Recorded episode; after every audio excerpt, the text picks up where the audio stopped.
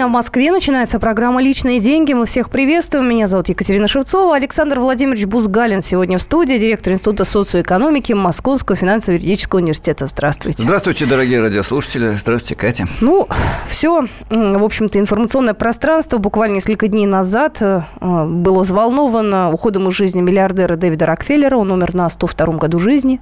Человек Бедный пожил, Дэвид. заработал, да, то есть у него в жизни все было хорошо. Это мы сегодня, кстати, поговорим о людях не бедных. У нас тоже в стране такое существует понятие, как миллиардеры. Периодически эти люди попадают в список Forbes. И иногда даже очень даже хорошо попадают. Иногда чуть скромнее, нежели э, те же самые американские миллиардеры выглядят. Поговорим о людях не бедных. Да, я рад, что вы поставили эту тему, тем более, что сообщение о рейтинге Forbes, э, пришедшее совсем недавно, говорит, что российские миллиардеры, конечно, не на первых местах, но и не на последних в рейтинге тех, у кого более миллиарда долларов, подчеркиваю, не рублей, а долларов личное состояние. Э, там владельцы, в основном сырьевых корпораций, я даже не буду называть их имена, мне они в данном случае не очень интересны, э, но отмечу, что суммы немалые, 18 миллиардов долларов, 17 миллиардов долларов, 16 миллиардов долларов и так далее.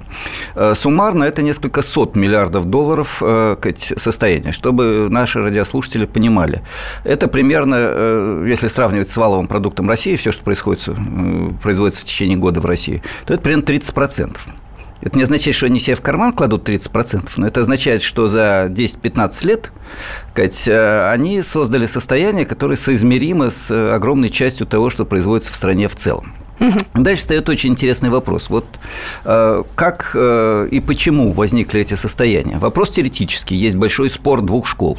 Одна школа говорит, что капитал любой, станки, здания, машины, сооружения, денежки сам по себе обладает замечательным свойством создавать прибыль да?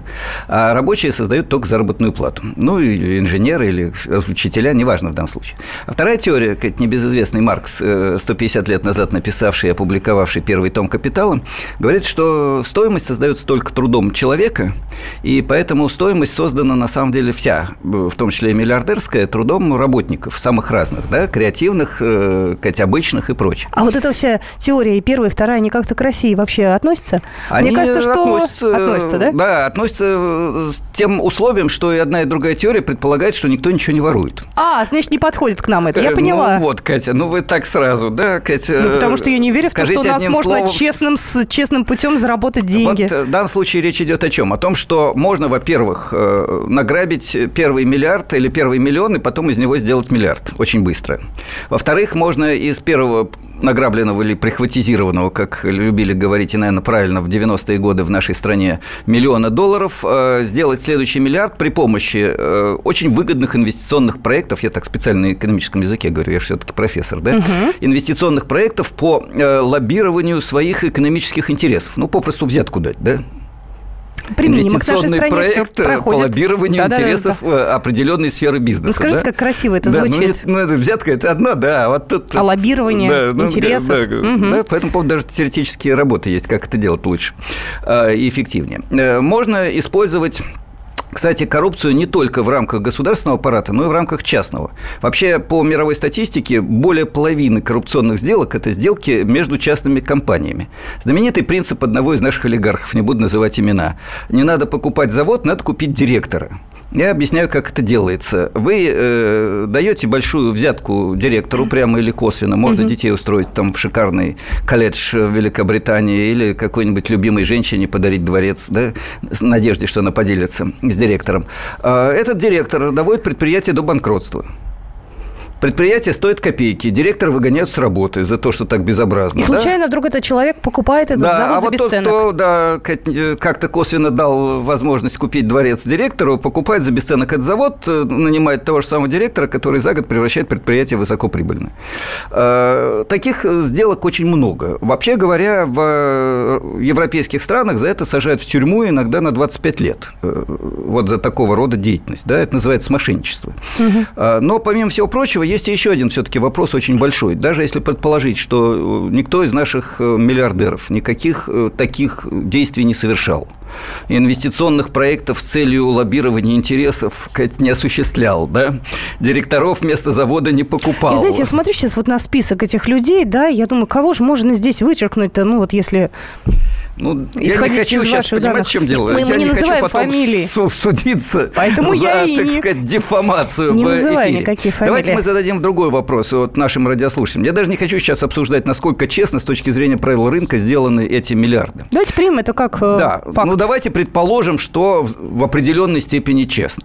Э, И зададим другой вопрос. Скажите, пожалуйста, вы считаете, что люди, имеющие состояние в 18 там, или 15 миллиардов долларов, если они хорошие бизнесмены, я думаю, хотя бы 10% прибыли они должны получать, да, иначе лучше деньги в Сбербанк положить, там 8% дают. Да, вот предположим, они получают 10%. Вот из этих 10%, то есть из полутора миллиардов долларов, они могут что-нибудь потратить на общественные нужды или все должны тратить на себя? На увеличение своего состояния, на финансовые спекуляции, на дворцы, на яхты. Вот как вы думаете, уважаемые радиослушатели? Номер э, эфирного телефона, я сразу напомню, 8 800 200 ровно 9702 и Вайбер с WhatsApp 8 967 200 ровно 9702. Говорим простым языком. Должны ли богатые люди, миллиардеры, делиться? Да. Какую-то часть своих денег отдавать, ну, образно говоря, нам с вами. Да. Я правильно понимаю? Вы да? Я от- под правильно общественными понимаете. нуждами. Вот что значит э, нам с вами, это хороший вопрос, и я позволю себе ну, маленький короткий профессиональный комментарий. Я думаю, мы после перерыва будем принимать ваши звонки, так что чуть-чуть подождите, уважаемые радиослушатели. Потом будем очень рады диалогу. Значит, комментарий следующий. Э, Первое. Э, На общественные нужды это не значит отдавать бездельникам, потому что традиционная реакция «я вот такой гениальный, я 14 часов в сутки делал свой миллиард, э, и еще 10 миллиардов, и еще 5, а отдать надо бездельникам, которые не хотят работать». На самом деле, на общественные нужды это значит создание приоритетных условий для развития образования, науки, культуры и решения экологических проблем. Да? Общественный фонд, который финансирует талантливых исследователей для того, чтобы те могли делать большие проекты. Вот предложение Джозефа Стиглица, Нобелевский лауреат, американец, не марксист. Э, На деньги э, общественных фондов и государств создается фонд с миллиардами долларов, который финансирует разработки в области фармакологии, с тем, чтобы новые лекарственные препараты, созданные на эти деньги, э, передавались в производство без платы за э, авторское свидетельство, без интеллектуальной ренты. Вот тот же Кагацел или какой-нибудь а, нельзя называть, хорошо, какое-нибудь лекарство X, которое здорово помогает от здоровья, для, от здоровья для здоровья, от болезней, э, и стоит э, многие сотни рублей на курс. Э, Вот это лекарство может продаваться, на самом деле, в 10 раз дешевле, если не платить интеллектуальную ренту тому, кто создал этот проект. Да? Вот идея какая? Мы вам даем общественные деньги, вы, талантливый человек, получаете нормальную зарплату, создаете общественный результат, и он принадлежит всем. Вот это формула лекарства э, какого-нибудь, да? Э, Вот, пожалуйста, вариант, как тратить деньги на полезные дела. Лекарства для всех без интеллектуальной ренты. Может, могут быть спонсированы миллиардерами. Можно решать проблемы голода и бедности. В Африке сейчас э, катастрофа экологическая и гуманитарная в Центральной Африке во многих странах. Но дальше человек должен задуматься, что ему приятнее. Вот я подчеркиваю, ему приятнее. Ну, мы Купить его себе дворец? обязательно Нет, э, э, какие-то вот можно, действия. во-первых, обязать. Обязать. Можно обязать. Если вы живете в Финляндии, то вы 55% личного дохода должны потратить на общественные нужды. Если вы живете во Франции, то со второго миллиона, даже не миллион, не миллиарда, миллиона евро, вы 75% должны отдать на общественные нужды. Да, вот и французские миллиардеры стремятся свои налоги увезти за границу, получать э, чужое гражданство и как-то от этого дела уйти. Но, вы знаете... Какое-то добровольно-принудительное дело не э, нравится Да, им. но, тем не менее, э, огромное количество миллионеров и миллиардеров продолжают иметь гражданство Финляндии, Франции, Великобритании. И один пример Депардье, который тут собрался уехать и получить гражданство России, даже получил. Но Повороте вот тоже уже, ну, уже не платил налоги, э, светлая память Повороте, да, он же тоже уходил Ну, от этого дела и Таких пытался... примеров немало. Но в Соединенных Штатах, где надо платить всего 35% из своего миллиона долларов годового дохода, тоже немало, да? Сказать, за неуплату налогов сажают в тюрьму, причем иногда пожизненно. Вот такие дела, да? Почему это считается необходимым? Давайте мы еще раз зададим вопрос радиослушателям. Считаете вы, что надо делиться? А я начну эфир с очень короткого аргумента, что надо делиться. А Катя, может быть, озвучит аргументы тех, кто считает, что это грабеж среди бела дня отнимать у миллиардера последнюю миллиард. Знаете, я попробую себя поставить на место миллиардера. Мне очень хочется хотя бы на полчаса это сделать. И я подумаю, как бы я поступил. Номер телефона эфирного 8 800 200 ровно 9702 и 8 967 200 ровно 9702. Зачитаем ваши сообщения через две минуты. Будьте с нами. Личные деньги. Рецепт приготовления лучшего утреннего шоу от Михаила Антонова. Это очень просто. Берем главные темы из интернета, добавляем щепотку экспертов, затем обжариваем главную тему, желательно с двух сторон. Периодически приправляем все это мнениями слушателей, иронию и сарказм добавляем по вкусу. Наслаждайтесь. Утреннее информационное шоу «Главное вовремя» с Михаилом Антоновым. Каждое утро до 11 часов на радио «Комсомольская правда».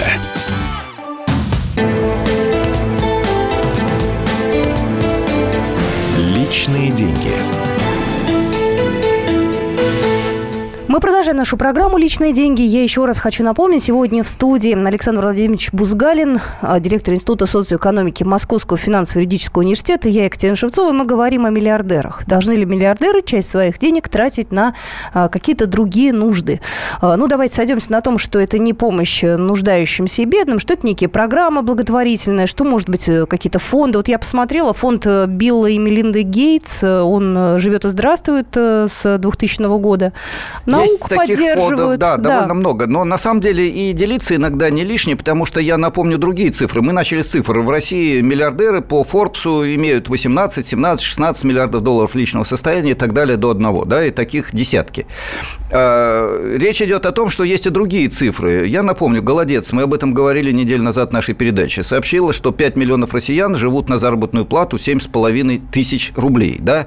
Это по курсу, если их потратить 100 э, с чем-то долларов, а если по покупательной способности, ну, может быть, 200 долларов. То есть да? вы предлагаете богатым людям взять на себя обязательства перед э, людьми, которые находятся за чертой бедности. А почему? Вот... Э, с чего они вот. должны на себя брать? Нет, ребят, ребят, я реально не понимаю, почему человек должен на себя брать функцию государства. Почему? Он платит зарплату своим сотрудникам. Он перед своими сотрудниками, человек богатый, да, выполняет все обязательства. Почему? Катя, а я это перефразирую по-другому. Э, вот э, Бузгалин – это доктор экономических наук, защищавший диссертацию в рамках марксизма и до сих пор пишущий марксистские работы, а типа у меня, глобального прочим, курс капитала. экономики был в высшем учебном заведении. Да, я не спорю, но у вас была другая экономическая Конечно. теория, поэтому мы сейчас играем в игру. Екатерина считает, что миллиардеры делиться не должны, я считаю, что должны. Я пытаюсь занять позицию, которую, э, ну, многие, ну, может быть, наши слушатели бы поддержали. Почему я должна делиться э, с кем-то, если это мои честно заработанные деньги? Вот э, насчет честно-нечестно мы договорились. Это мои э, заработанные да, деньги. Я смог за это, это сделать. Да. Если кто-то не смог, то это его проблема. Вот, дальше мы э, рассуждаем по-другому. Все, кто э, сделали деньги, это не они сделали деньги, а рабочие инженеры и другие специалисты произвели эту продукцию на эти деньги, а вы сумели сделать так, чтобы они э, оказались в вашем кармане. Предлагаю народ подключить к нашему разговору. Номер эфирного вы мне не даете телефона. доказать теорию марксизма, прочитав лекцию в эфире. Катя, так нечестно. Здравствуйте, честно услышать Сергея. Сергей, говорите, здравствуйте, пожалуйста. Сергей. Алло, здравствуйте. Да. Ну, Катерина так отстаивает свое мнение, что... Я не, не свое мнение. Нет, Катя изображает из себя защитницу Миллиард, миллиардеров. Да, миллиарды, они честно заработаны в принципе не могут быть у нас в России. Вот. Даже небольшой пример. Вот, э, э, взять ЖКХ, да, я просто не буду углубляться в эту тему. Захотели 2000, захотели тысячу, кто-то один подлатался. Это так. С другой стороны, Бог велел делиться, нужно делиться. Но делиться это все на законодательном уровне, понимаете? Сам человек никогда свои деньги не отдаст честно он их нажил, нечестно. Спасибо, Сергей. Э, да. Я позволю себе короткий комментарий. Э, ну, во-первых, э, действительно, как правило, крупные состояния, особенно в странах с возникающими рынками, я специально говорю на строгом языке, возникают при наличии некоторых нелегитимных действий. Ну, воруют, попросту говоря, да, или взятки дают, или еще что-то.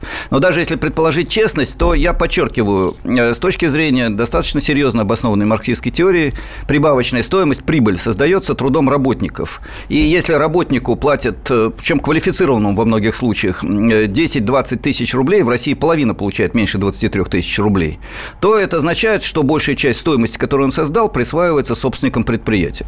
Это раз. Два. Э, если вы э, делитесь, то да, это надо делать через государство, и во многих странах мира, причем и развивающихся странах, и развитых, собственник, получающий миллион и более долларов в год, должен от 35 Соединенные Штаты Америки процентов до 55 процентов скандинавские страны отдавать на общественные нужды. Экологию, науку, образование и пособие для бедных.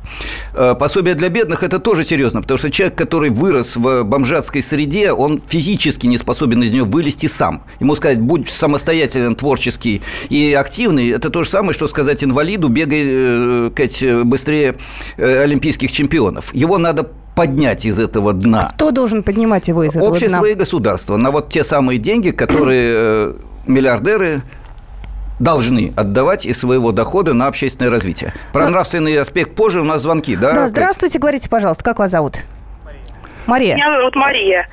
Э, Вот я хотела бы сказать, что э, у нашей ситуации, именно в нашей стране, должна идти речь только о конфискации, национализации э, присвоенного, незаконно присвоенного имущества. Потому что мы все знаем, мы помним, как была приватизация сделана, эти ваучерные аукционы, где, собственно, не дали гражданам вообще поучаствовать и получить свои доли акций. И эти акции незаконным образом образовали, все оказались в карманах вот этих самых товарищей. Потом были созданы на них банки, потом тоже также опять были все отчуждены имущество в этих банках, затем вот залоговые аукционы, и все это были мошеннические схемы. Поэтому здесь должна быть только конфискация. Я еще хочу сказать, что в 2023 году должен будет закон э, войти в силу о долговых э, взысканиях, где э, кончится срок как бы подачи в суд именно по поводу вот этих всех вопросов, возникших до 20, э, до 2020 Мария, спасибо. года. который- Вы поставили очень, на самом деле, больной вопрос, который бесконечно обсуждается. Кать, надо ли пересматривать итоги приватизации, которая, да. очевидно, была совершена с нарушениями. Есть два мнения. Первое, которое я поддерживаю, достаточно радикальное, похоже на ваше. Катя с ним наверняка не согласится от имени тех, кто э, у нас сегодня играет роль миллиардеров. Ну, да? По большому счету, к приватизации лично у меня, вот у Екатерины Шевцовой, тоже есть огромное количество вопросов. А, Мне ну тоже вот- кажется, она была грабительской, но я сейчас стою... Да, но вот тем не менее, да, олигарха. Катя просто играет такую роль в нашей передаче. Значит, еще раз, э, на мой взгляд, э, да, э, важно пересмотреть итоги приватизации, да, важно э, установить некий базис или, по крайней мере, заявить амнистию всем тем, кто честно обеспечит доказательства я даже не знаю, как это правильно сформулировать. Кто сможет доказать, что он хотя бы сколько-нибудь честно создал первый миллиард? Наверное, это все равно ерунда. Пересмотр нужен, это создаст огромные проблемы, это существенно переделит собственность, но это расчистит почву. Это будет похоже на буржуазную революцию, когда в тех странах, где у помещиков землю не взяли и не отдали крестьянам, я напомню, это буржуазно-демократическая, не коммунистическая мера, в этих странах э, феодализм оставался долго, и капитализм развивался плохо.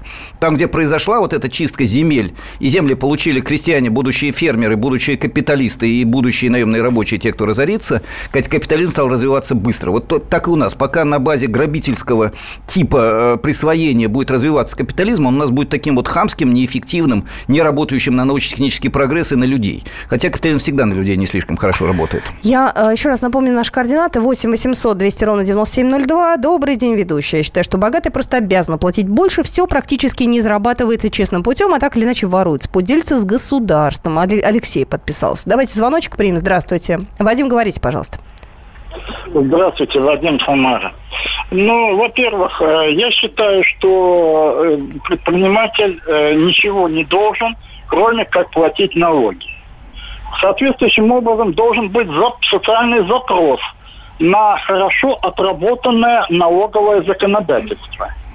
Не то, что как вот сегодня у нас Госдума делает сегодня один налог, завтра другой, а послезавтра может быть и третий, что полностью создает условия невозможности планирования на длительный срок. А на самом деле депутат должен отвечать за свою деятельность. Это первый пункт. Скажите, пожалуйста. Вадим, подождите до второго пункта. Скажите, пожалуйста, вот считаете ли вы правильным, что человек, который получает 2 миллиона долларов э, и, соответственно, там э, 100 миллионов рублей годового дохода, должен платить налог больше, чем тот, кто получает 20 тысяч рублей или там 200 тысяч рублей в год? Да, вот э, 200 миллионов и 200 тысяч. Э, Одинаковый налог должен быть на них или разный? Давайте посмотрим э, реально. Если вы тому, кто получает 2 миллиона, пусть даже не в год, пусть даже в день, сделаете более высокую ставку налога, ему значительно будет выгоднее э, нанять умных э, специалистов, которые в любом случае, абсолютно в любом законодательстве найдут... Вадим, деньги. а почему И ни вот в одной стране мира, кроме России, они не находят? В Швеции платят... Как это не в- находят? А вот как так... это не находят? Я вам Вот объясняю, как. По- а, Послушайте секунду. Кать, в Да. э, Германии, во Франции, в Соединенных Штатах Америки, в Швеции, в Бразилии э, те, кто имеет миллионы долларов дохода, платят э, 40, 50, э, 60 процентов в государственный бюджет. Это зафиксировано, отражено, и каждый гражданин может в этом убедиться. Платят. Ну, во-первых, э, уважаемый профессор, вы забываете про менталитет. Э, В Германии менталитет такой, А в Бразилии что... какой менталитет? А в Бразилии там совершенно спокойно уходят. Не мне. уходят. То же самое, есть такое законодательство. Хорошо, спасибо, Спасибо Вадим. большое. Значит, давайте мы здесь э, вот оставим этот спор. Все все время говорят, что в России обязательно будут воровать, потому что менталитет и платить налоги не будут.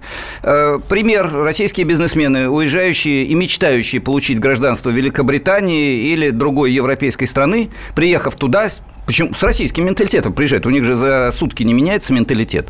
С радостью платят 40, 45, 50 процентов и еще упрашивают государство. Милые англичане, позвольте нам, пожалуйста, платить ваш бюджет 45 процентов. Только сделайте нас, пожалуйста, гражданами Великобритании. Знаете почему? Я вам расскажу маленькую притчу. Катя, у нас есть две минуты для притчи? У нас есть э, э, буквально 30 а, секунд, 30 секунд. поэтому Тогда да. притча потом, и будем ждать ваши звонки. Пока вы э, ждете притчу, я зачитаю сообщение. Не согласен с тем, что заработанные миллиарды честно. К примеру, возьмем АПК, где, в частности, в животноводстве и птицеводстве применяют антибиотики, продают продукцию нам, употребляем и вредим здоровью. Так в любой сфере тем или иным способом обман. И резюмирует Андрей, пусть платят. 8 800 200 ровно 9702 – это номер нашего эфирного телефона. Мы вернемся после новостей, и вы услышите ту самую притчу.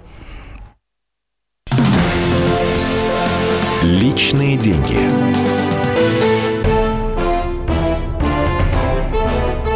Товарищи солдаты и офицеры российской армии. Полковник Баронец разрешает обратиться. Звоните и задавайте накопившиеся вопросы. Угроза НАТО, жилье для военнослужащих и перевооружение России. Обо всем этом Виктор Баронец знает лучше других. Программу «Военный ревю» слушайте по будням с 5 вечера по московскому времени.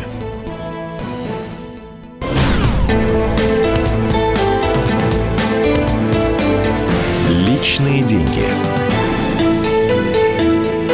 Итак, мы продолжаем нашу программу. Еще раз хочу представить э, э, сегодняшнего нашего ведущего Александр Владимирович Бузгалин, директор Института социоэкономики Московского финансово-юридического университета. Екатерина Шевцова, это я, и мы говорим о богатых людях, должны ли они делиться Да. в том или ином формате. Либо это благотворительность, либо это поддержка людей э, с ограниченными Неимущих, да, возможностями, далее. неимущих, Ну, либо э, прямо через э, пожертвования, либо через э, государственную систему. У нас сообщение есть, я зачитаю быстренько две смс -ки. Большие Да. деньги можно зарабатывать честным путем только благодаря нечестным законам от Сергея сообщение. И еще одно. Российские миллионеры, кроме Касперского, не создали никакого продукта. И, соответственно, никакой прибавочной стоимости нет. Нет, ну прибавочная стоимость есть, она создана работниками на предприятиях этих миллионеров и миллиардеров, а вот э, что касается их вклада, я приведу только один аргумент, и потом притчу я обещал рассказать Да. очень коротко. Значит, аргумент следующий. Давайте представим себе, насколько талантливее, умнее и, я не знаю, э, креативнее предприниматель, чем обычный работник. Ну, маленькое сравнение. Хороший ученый, великолепный профессор и лаборант. Разница в 10 раз. Нобелевский лауреат получает миллион долларов за всю свою жизнь, ну или что-то вроде этого в качестве Нобелевской премии, и в большинстве случаев выдает ее на общественные нужды. Я как-то не понимаю, почему миллиардер в тысячу раз талантливее, а иногда и в 20 тысяч раз, если у него 20 миллиардов, талантливее, чем Нобелевский лауреат. Да? Катя, чем он такое облагодетельствовал человечество, э, в отличие от Нобелевского лауреата, что оценивается в 20 тысяч раз больше? Вот с точки зрения марксизма ничем. Катя, это общественное богатство, созданное людьми и присвоенное им. Я явно не марксист. Да, вот Катя явно не марксист. Нет. Притча, Катя. Да. Значит, э, притча следующая. Э, Ну, предположим, профессор Бузгалин приезжает на большой форум в какой-нибудь нефтеносный район. Да. На форуме встречает э, бизнесмена, который был его однокашником. Э, Он спрашивает, профессор, как вы живете? Я говорю, на профессорскую зарплату. И что, говорит, хватает? Я говорю, еще на общественные нужды трачу. Ну, вы, говорит, даете. Я говорю, «А у тебя как дела? Ну, там все однокашники на ты. Да у меня вот сколько там миллионов долларов. Угу. Я говорю, дом почти шикарный, дом шикарный, и машина, говорит, до десяток, наверное, в гараже.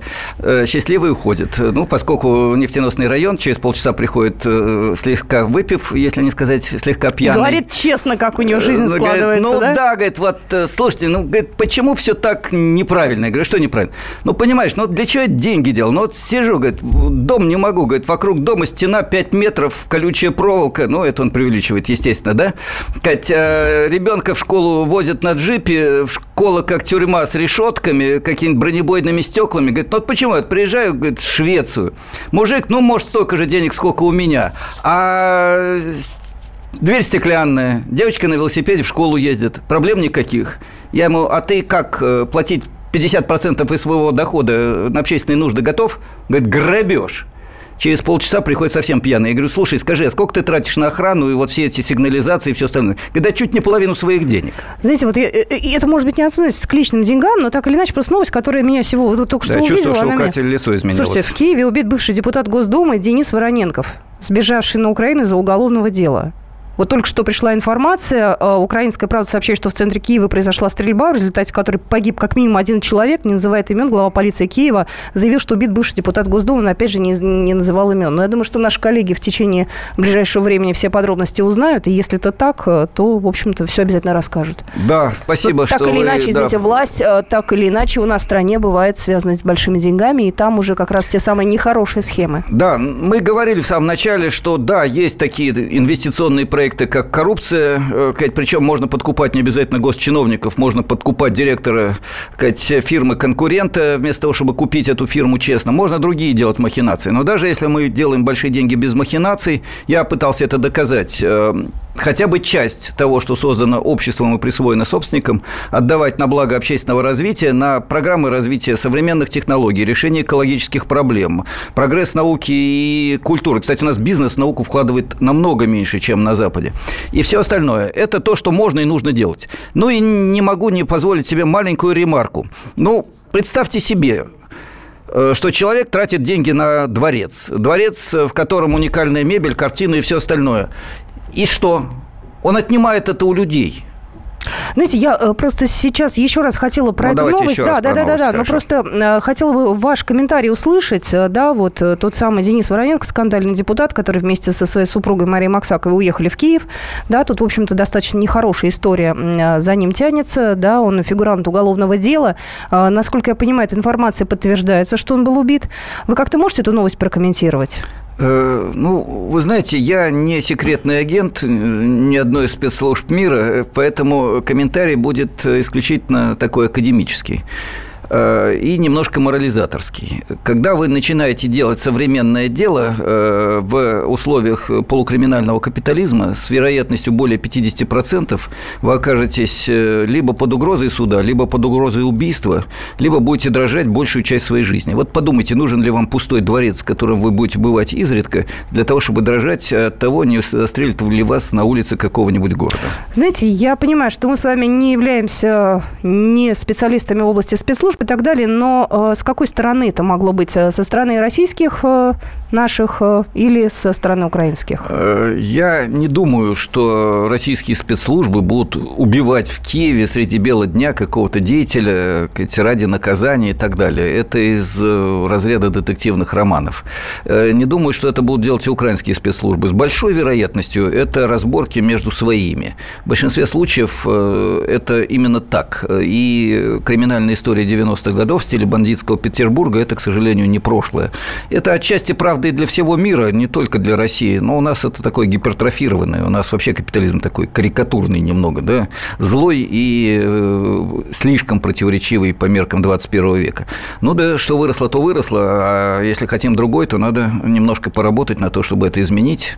Как и что, об этом мы не раз с вами говорили в эфире, Екатерина. Так или иначе, большие деньги, э, как правило, сопряжены у нас в стране с определенной угрозой для жизни, да, и если там ну, есть криминальная какая-то история, то это может, к сожалению... Катя, я не случайно рассказал вот эту притчу, понимаете? Да. Если ты хочешь жить в стране, где тебе ничего не грозит, граждане должны понимать, что э, из твоих денег ты не будешь любой ценой хапать себе как можно больше и с радостью глядеть на нищих, которые умирают у порога твоего дома. Вот э, по радио нельзя показывать фотографии, но у меня есть очень впечатляющая картинка э, шикарного дома с огромными балконами, на которых даже бассейны есть, а под ним э, бомжатская жизнь нищих людей.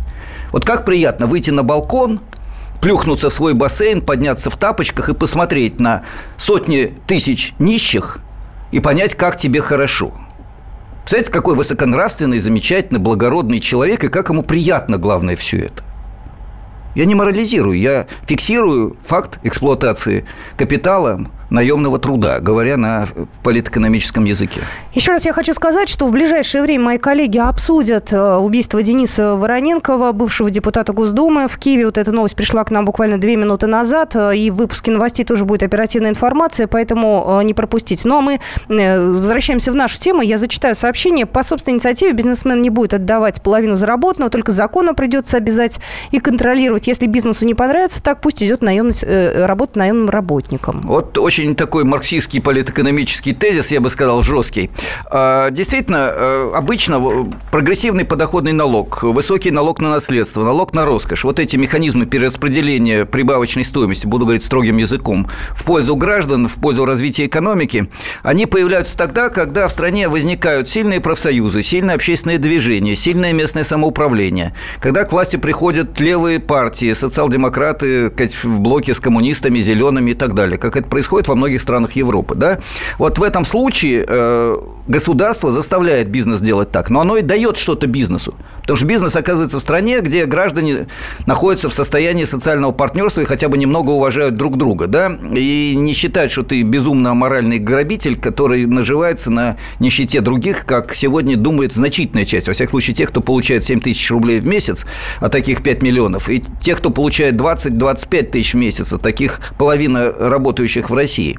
Вот в этом проблема. И это не только моральный вопрос, это вопрос экономического развития. Потому что хорошее бесплатное образование, хорошая бесплатная медицина для пользователя бесплатная за счет налогов на богатых и за счет нефтяной ренты и так далее, делаемая, она создает предпосылки для того, чтобы экономика развивалась по пути инноваций, для того, чтобы мы делали дорогую рабочую силу, которая будет производить высококлассные продукты. Понимаете, чтобы сделать так, как делает шведский или немецкий рабочий, надо, чтобы рабочий работал 36 часов в неделю без второй работы – чтобы он был достаточно культурен и не напивался регулярно – чтобы его уважали и давали возможность участвовать в управлении, чтобы он мог предлагать инновации и их слушали. Вот такой рабочий будет делать машину, которая ломается в одном случае из 10 тысяч. Но ведь он а иначе еще... он будет ломаться в каждом случае, в двух случаях из 100 или из 20. Но он должен быть при этом образован, да, квалифицирован. Он должен быть, да, его фирма пере... переквалифицирует рабочего. У него 12 лет образования. Его переучивают каждые 5 лет за счет фирмы. Он работает 36 часов. У него гарантированная охрана труда. Его трудно уволить, но его, кстати, э, поощряют, в том числе морально. Кстати, в СССР это была не самая большая глупость. Когда он э, работает на фирму, работает доктрина фирмы семьи, когда они вместе кстати, делают это дело, и когда рабочий знает, что топ-менеджер получает в 20 раз больше этого рабочего, потому что он гораздо более талантлив. Но в 20, а не в 200 и не в 2000, как это бывает в развивающихся странах или в России. Да? Сообщение... Это не идеал, это капитализм, но это более-менее хотя бы цивилизованный капитализм. У нас есть э, время сообщения, почитаем еще. Добрый день. В бизнесе абсолютной честности быть не может, потому что для этого должны быть простые и понятные правила игры. Они постоянно меняются, в том числе и со стороны государства. Еще государство тоже честностью не блещет. Сам предприниматель опыт 10 лет. Э, э, Егор из Перми.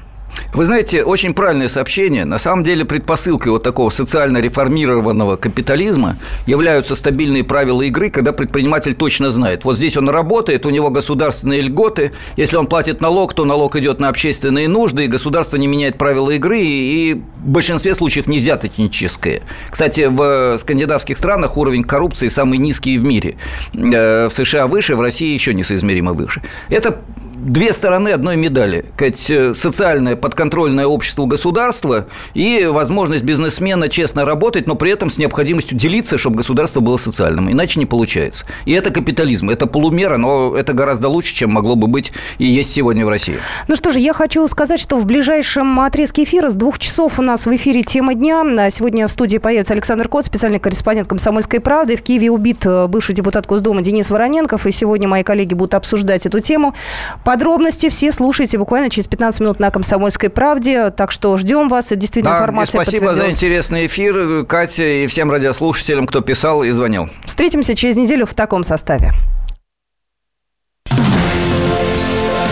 Личные деньги. Радио «Комсомольская правда».